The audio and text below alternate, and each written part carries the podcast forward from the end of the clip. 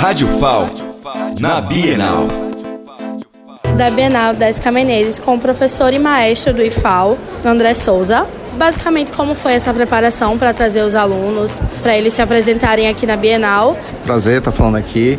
A preparação foi dupla. A preparação tanto foi em relação à parte vocal, porque a gente sabia que ia se apresentar no espaço mais aberto, para tentar de alguma forma fazer com que a voz ecoasse, como também no sentido de deles compreenderem a importância do que é a Bienal, do que é essa parte cultural como um todo e também o significado é, em relação que o trabalho que a gente está desenvolvendo é um trabalho que envolve múltiplas linguagens também.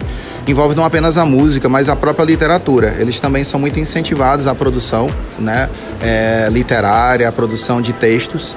E quando a gente ficou sabendo que iria ter essa apresentação aqui na Bienal, a gente preparou uma sequência de músicas que de alguma forma se relacionasse também com essa trajetória, ou seja, com esse viés também um pouco mais literário do grupo. Então a importância que a gente acha é essa, de alguma forma trazer múltiplas linguagens também para a Bienal e que os estudantes do IFAL que participam e também da comunidade externa, porque o Coro Jovem ele é um projeto de extensão. Então ele atende também a comunidade externa. Então nós temos ali seis, sete participantes que não são necessariamente estudantes do IFAL, mas que participam também do projeto. Havia uma expectativa muito grande pelo nome da Bienal e pela oportunidade que a gente tem de divulgar um pouco do trabalho também, mas também fazer parte desse grande momento na cultura aqui em Alagoas. Obrigada, da Bienal do Livro das Menezes.